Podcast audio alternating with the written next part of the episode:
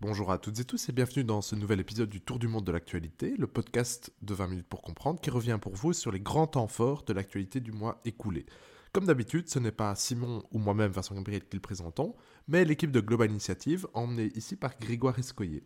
Simple petite chose, vous verrez qu'ils discutent de l'actualité du mois de novembre 2023 écoulé donc, mais leur épisode a été enregistré avant la victoire euh, ce dimanche 26 novembre 2023 de Geert Wilders aux Pays-Bas qui est aussi donc un membre de l'extrême droite. À part ça, le tableau est complet. Bonne écoute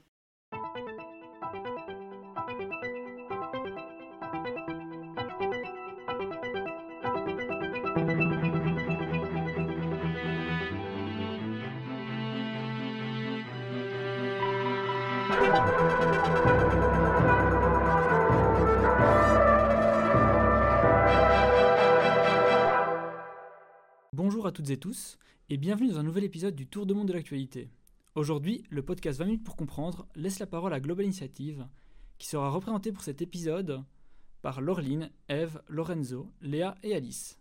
Pour rappel, nous allons voyager sur chaque continent pour vous parler d'une actualité de politique internationale. Commençons notre voyage en Europe avec Eve, qui va nous parler des montées de l'extrême droite en Europe. Alors Eve, quelle est la situation? En octobre dernier, les élections régionales allemandes du côté de la Hesse et de la Bavière ont eu pour résultat l'avancée fulgurante du parti d'extrême droite Alternative pour l'Allemagne. En effet, l'AFD s'est classée deuxième derrière l'Union chrétienne démocrate, CDU, avec 18,4% des voix en Hesse. En Bavière, le parti est troisième et progresse de plus de 4 points. L'AFD est déjà habitué à faire de bons scores dans le Länder de l'Est, mais c'est la première fois qu'il atteint un tel niveau dans la partie ouest du pays. L'Allemagne connaît une poussée de l'extrême droite dans les intentions de vote. Avant la pandémie, l'AFD stagnait aux alentours des 10%, mais sa courbe n'a fait que de remonter depuis l'été 2022. Son électorat s'est diversifié, le parti est capable d'attirer les jeunes, les ouvriers, les employés, les artisans et les chefs d'entreprise ces thématiques ont elles aussi changé. Lors de la création du parti en 2013, l'AFD voulait un retour du Deutschmark. Aujourd'hui, le parti est contre l'immigration, il veut protéger les femmes contre l'islam et est contre les énergies renouvelables. L'AFD veut aussi de bonnes relations avec Moscou. Du côté autrichien, un sondage est sorti récemment marquant la progression fulgurante de l'extrême droite en vue des élections législatives de septembre 2024. Le FPE, Parti national conservateur et de droite populiste, a connu une période creuse, surtout depuis l'essoufflement de la crise migratoire et des différents scandales. Il avait d'ailleurs été contraint de quitter le pouvoir en 2019. Cette même année, lors des législatives anticipées, il n'avait récolté que 16,1% des voix. Aujourd'hui, le FPE récolte 30% des intentions de vote. À sa tête, Herbert Kickel est plus populaire que jamais.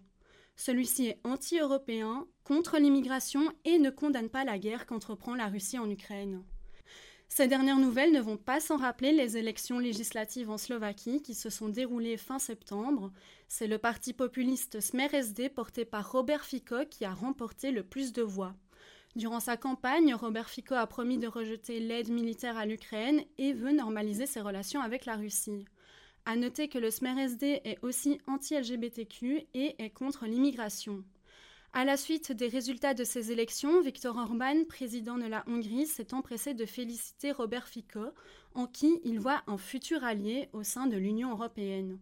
Pour former un gouvernement, le SMERSD s'est associé au parti d'extrême droite pro-russe SNS et à un parti de gauche. Mais alors, est-ce qu'on peut, dans certains cas, observer une dynamique inverse? Oui, notons que c'est l'opposition qui est sortie victorieuse des dernières élections en Pologne, bien que le parti ultra-conservateur Droit et Justice, le PIS, ait récolté le plus de voix, 35,4%. C'est la coalition entre le parti de Donald Tusk, les chrétiens démocrates et la gauche qui a remporté la majorité des sièges. C'est donc le début d'une nouvelle ère pour la Pologne qui sera davantage tournée vers l'Union européenne. On enchaîne en partant sur le continent asiatique avec l'Orline. Alors, que se passe-t-il sur ce continent? Le Moyen-Orient a récemment été le théâtre d'une évolution majeure. Il a vu l'émergence de la Chine en tant qu'acteur diplomatique entre deux puissances clés, l'Arabie saoudite et l'Iran. Ce changement significatif a profondément bouleversé la prédominance des États-Unis dans la région. Cette médiation réussie de la Chine entre ces deux adversaires historiques a eu un retentissement mondial, conférant à la Chine un rôle de premier plan et mettant en lumière que les États-Unis ne sont plus les seuls à exercer une influence dans le Proche-Orient. Alors, quelles ont été les raisons qui ont poussé à ce rapprochement? Il y en a eu plusieurs. Euh, il faut d'abord souligner que ces deux pays ont des différences profondes, notamment linguistiques et religieuses, mais, mais, ils ont décidé de rétablir leurs relations pour des raisons clés. Une de ces raisons est que l'Arabie saoudite a pris conscience des défis auxquels elle est confrontée, notamment en se mesurant à la puissance militaire de l'Iran. Cherchant à se désengager des conflits avec les rebelles au Yémen, elle espère que l'Iran pourrait contribuer à apaiser ces tensions. Par ailleurs, pour poursuivre sa modernisation, l'Arabie saoudite a un besoin de stabilité dans la région. De son côté, l'Iran a subi d'importantes sanctions économiques, principalement initiées par les États-Unis, qui ont lourdement impacté son économie. Afin d'alléger ces pressions, l'Iran a consenti à renouer des liens avec l'Arabie saoudite. Bien que ces deux pays aient été en désaccord par le passé, ce rapprochement représente une avancée majeure pour le Moyen-Orient. Il témoigne du fait que des nations auparavant opposées peuvent œuvrer ensemble à la recherche de solutions pour favoriser la paix et la stabilité dans la région. Cependant, ce rapprochement entre l'Iran et l'Arabie saoudite bouleverse les équilibres au Moyen-Orient, particulièrement pour Israël. Malgré des signes de collaboration entre Israël et l'Arabie saoudite, notamment des rapprochements entre les dirigeants respectifs, les tensions restent vives. L'attaque du Hamas contre Israël a compliqué davantage cette dynamique, illustrant les défis complexes auxquels la région est confrontée. Les divergences persistent quant à la manière de gérer les violences à Gaza, soulignant l'importance cruciale de comprendre et de résoudre ces tensions pour préserver la stabilité régionale. Continuons notre voyage en Océanie avec Léa qui va nous parler d'un référendum en Australie. Alors Léa, que se passe-t-il? Le 14 octobre dernier, l'Australie a organisé un référendum concernant les droits des aborigènes vivant dans le pays. Le résultat est un non à l'inscription d'une voix particulière au nom des aborigènes dans la Constitution australienne. Les aborigènes d'Australie sont un peuple autochtone, habitant l'île depuis plus de 60 000 ans, faisant d'eux la civilisation la plus ancienne encore vivante sur Terre. Ils ont été colonisés lors de l'arrivée des colons britanniques sur l'île. Ce sont les descendants de ces colons qui forment aujourd'hui une grande partie du peuple australien, tandis que les aborigènes représentent près de 4% de la population australienne. Mais alors, que revendiquent-ils?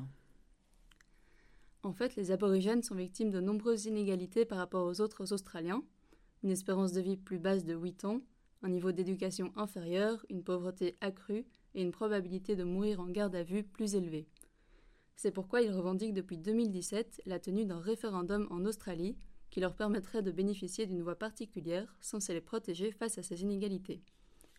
La voix, ce serait donc un organe qui conseillerait les pouvoirs législatifs et exécutifs sur, sur les sujets concernant les aborigènes, qu'ils soient sociaux ou économiques. Le Premier ministre australien a donc organisé ce référendum le 14 octobre, lui qui était pour la mise en place de cette voie. Il a d'ailleurs annoncé, je cite, Chaque Australien bénéficiera d'une opportunité unique qui se présente une fois par génération, d'unir notre pays et de le changer pour le mieux. Voter non ne mènera nulle part, cela signifie que rien ne change. Ne fermez pas la porte à la prochaine génération d'Australiens aborigènes. Alors, quelle a été l'issue de ce référendum? 60% de la population australienne a voté non durant le référendum. L'organe représentatif pour les aborigènes ne sera donc pas mis en place. C'est un total retournement de situation quand on sait qu'à la même période l'année dernière, c'était près de 70% des Australiens qui y étaient favorables. Mais comment pouvons-nous expliquer un tel retournement de situation? Alors que les partisans du oui n'ont pas réussi à se faire entendre ou à s'accorder sur une ligne de fond, l'opposition conservatrice a elle mené une campagne effrénée contre la réforme constitutionnelle. Selon elle, la réforme donnait plus du bricolage, ajoutant une couche de bureaucratie plutôt que d'une réelle avancée sur le sujet. De plus, la voix aurait donné aux aborigènes, selon eux, une citoyenneté spéciale avec des privilèges auxquels n'ont pas droit les autres Australiens. C'est pourquoi les partisans du non se sont rassemblés derrière un argumentaire d'une Australie unie, plutôt que divisée entre aborigènes et autres. On a donc d'un côté le parti du oui qui est soutenu par la coalition au gouvernement et le Premier ministre, et de l'autre le parti du non mené par l'opposition au gouvernement et l'ancien Premier ministre conservateur. Les réactions à ce référendum sont plurielles. Les dirigeants aborigènes ont eux organisé une semaine de silence après l'annonce du résultat en guise de deuil. Pour eux, c'est le signe d'un rejet de la population blanche du pays envers eux. ils ont écrit une lettre dans laquelle ils reviennent sur le résultat. Je cite La vérité, c'est que les Australiens, dans leur majorité, ont commis un acte honteux, sciemment ou non, et qu'il n'y a rien de positif à en retirer. Ce qui est sûr aujourd'hui, c'est que l'organisation et le résultat du référendum, trempé dans les divisions politiques, a mis en exergue les divisions raciales présentes en Australie. Merci à toi Léa. Partons maintenant en Afrique avec Lorenzo, qui va nous parler de la guerre des généraux au Soudan. Et après huit mois de conflits intestinaux au Soudan, l'Union européenne s'est récemment dit atterrée par cette situation, dont certains témoignages suggéreraient un glissement du conflit, avec désormais pour toile de fond un nettoyage ethnique qui n'est pas sans rappeler l'épisode dramatique du Darfour survenu dans les années 2000. Mais comprendre la situation actuelle du Soudan demande de revenir quelques mois en arrière, plus précisément le 15 avril 2023, lorsque des affrontements armés éclatent à Khartoum, la capitale soudanaise, et quelques autres villes du pays localisées dans la région du Darfour. Essentiellement, ce sont deux forces qui s'affrontent, d'un côté les forces armées soudanaises avec pour tête de proue le général Al-Bourhan, et de l'autre les forces paramilitaires dites forces de soutien rapide, gravitant autour du général Abdam Daglo, aussi connu sous le nom de Hemeti. Pourtant, Al-Bourhan et Hemeti ne sont pas si étrangers entre eux, à vrai dire, le premier était président du Conseil de souveraineté, tandis que l'autre était vice-président. Pour simplifier les choses, disons que ce Conseil de souveraineté était initialement supposé servir de transition entre le régime autoritaire d'al-Bashir, tombé en 2019, et la démocratie revendiquée par le peuple soudanais. Le dit Conseil de souveraineté était alors une enceinte regroupant dirigeants militaires et civils, mais progressivement ces dirigeants civils ont été évincés, amenant peu à peu le régime politique soudanais vers une sorte de junte militaire. À cet égard, le politologue Madu de l'Université d'Ottawa affirme que ces deux généraux nient tout simplement le besoin et la volonté démocratique du peuple soudanais. L'un des éléments mis en avant pour saisir cette guerre des généraux serait cette tentative d'absorption des forces de soutien rapide par l'armée régulière. Mais là encore, pour comprendre le pourquoi du comment, il faut remonter quelques années auparavant, lorsqu'al-Bashir était lui-même au pouvoir. Les forces de soutien rapide rassemblent alors des milices issues de tribus arabes et sont régularisées en 2013 par al-Bashir par souci de protection face à tout coup d'État provenant, par exemple, de l'armée régulière. Après tout, dans un État qui détient le record du monde de tentatives de coup d'État, avec près de 36 putschs dont 6 qui ont été fructueux, diviser pour mieux régner devient mère de sûreté. Malgré ces efforts, armée régulière, Civils et forces de soutien rapide vont s'allier pour faire tomber al-Bashir, puis dans ce conseil de souveraineté où sont mis à la porte les civils, le pouvoir se dispute entre ces deux généraux, l'un souhaitant absorber l'autre. Mais un autre élément explicatif demeure la nostalgie du régime d'al-Bashir ressentie par certains miliciens et membres du corps, armé. Malgré ces efforts, armées régulières, civils et forces de soutien rapide vont s'allier pour faire tomber al-Bashir, puis dans ce conseil de souveraineté où sont mis à la porte les civils, le pouvoir se dispute entre ces deux généraux, l'un souhaitant absorber l'autre. Mais un autre élément explicatif demeure la nostalgie du régime d'al-Bashir, ressentie par certains miliciens et membres du corps armé. Le chercheur Roland Marshall de Sciences Po Paris remarque toutefois un phénomène de diffusion du conflit. Ce qui était un affrontement entre deux corps armés tend vers un risque de plus en plus accru de guerre civile. Une dynamique qui va de pair avec un enlisement du conflit rendu possible par la mainmise des deux généraux sur les vastes ressources du pays. D'un côté, Al-Bourhan qui contrôle les complexes militaires et industriels, et de l'autre, Emeti qui maîtrise les mines d'or convoitées du pays.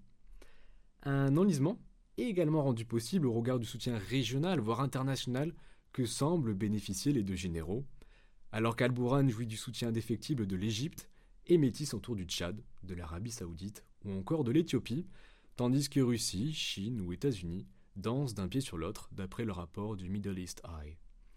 Cette double dynamique d'enlisement et de diffusion affecte au premier plan la population soudanaise, contrainte de fuir les lieux du combat non sans peine. Le Haut Commissariat des Nations Unies pour les réfugiés estime que cette situation a provoqué le déplacement de près de 4,8 millions de personnes à l'intérieur du pays, tandis qu'un,2 million d'autres ont fui vers les pays voisins. L'aide humanitaire et quant à elle entravée, touchée et parfois pillée, notamment dans la région du Darfour, et Médecins sans frontières a par exemple dû arrêter la majorité de ses activités. Les femmes sont particulièrement ciblées dans ce conflit entre violences et viols perpétrés par les combattants, tout en étant privés d'une aide médicale et psychologique adéquate. Qui plus est, le critère ethnique semble de plus en plus pris en compte lors des attaques, avec une polarisation des 56 ethnies soudanaises, d'un côté celles catégorisées comme étant arabes, et de l'autre celles considérées comme non arabes. Le portrait du Soudan est ainsi tristement dressé, et alors que le risque d'un nouveau génocide du Darfour est craint, l'ombre de la paix semble s'éloigner. Merci à toi Lorenzo. Finissons enfin notre tour du monde avec Alice qui va nous parler de la politique environnementale de Lula. Luis Ignacio Lula da Silva, président du Brésil pour la troisième fois, a mis la question environnementale au centre de sa campagne électorale. Plus spécifiquement, c'est la forêt amazonienne, surnommée le pont de la Terre, qui est au cœur de sa politique environnementale. Cette dernière s'étend sur 60% du territoire brésilien. Dans le cadre de sa campagne, Lula a promis la fin de la déforestation illégale d'ici 2030. Mais alors, après un an de mandat, qu'en est-il de ses promesses électorales? Avant de s'attaquer à cette question, retournons quelques années en arrière et penchons-nous sur la politique environnementale menée par Jair Bolsonaro, prédécesseur d'extrême droite de Lula. Climato-sceptique, favorable à l'agrobusiness et à l'exploitation minière, Bolsonaro avait mis fin aux politiques publiques de protection de l'environnement du pays. Autant dire que ces quatre ans de mandat ont été une aubaine pour les secteurs agroalimentaires et miniers brésiliens qui n'avaient presque plus de règles à respecter en termes environnementaux l'administration de Bolsonaro a fermé les yeux sur les exploitations illégales, allant même jusqu'à encourager l'exploitation d'espaces dans lesquels aucune activité économique n'existait. En conséquence, la déforestation de la forêt amazonienne a augmenté de 60% durant les quatre années de mandat de Bolsonaro par rapport aux quatre ans antérieurs, et de 75% par rapport à la décennie précédente. Face à ce bilan environnemental catastrophique, Lula est intervenu pour inverser cette tendance dès son investiture. Il a tout d'abord désigné Maria Silva, activiste environnementale, comme ministre de l'Environnement. En janvier, il a pris de nombreuses contre-mesures à l'égard de la politique de son prédécesseur. Il a par exemple réinstauré l'interdiction pour l'industrie minière d'exploiter les réserves indigènes et environnementales et a mis en place un plan de lutte contre la déforestation. En application de ce plan, la saisie immédiate de la moitié des endroits exploités illégalement se trouvant dans des zones protégées a eu lieu et les amendes données pour délits contre la flore ont plus que doublé. Il a aussi augmenté les financements pour faire respecter les règles de protection de l'environnement et prévu la création de 3 millions d'hectares d'aires de, de, conservation d'ici 2027. Ces diverses mesures semblent payer, puisque la déforestation a diminué d'un tiers durant la période de janvier à juin 2023, en comparaison à la même période en 2022. Lula a également rouvert le Fonds Amazonie, créé lors de son deuxième mandat, un fonds monétaire ayant pour objectif d'investir dans la sauvegarde de la forêt amazonienne brésilienne, qui avait été abandonnée par Jair Bolsonaro en 2019. Il est actuellement financé par la Suède, l'Allemagne et le Brésil. Enfin, en ce qui concerne les émissions de gaz à effet de serre annuelles du Brésil, Lula prévoit de revoir à la hausse les objectifs du pays, qui avaient été réduits par Bolsonaro. Aucun plan n'a encore été présenté officiellement par le gouvernement. Tout cela est très encourageant, Néanmoins, le bilan du gouvernement Lula pour cette année 2023 n'est pas tout vert. Le président du Brésil doit également faire face à des contraintes économiques et politiques.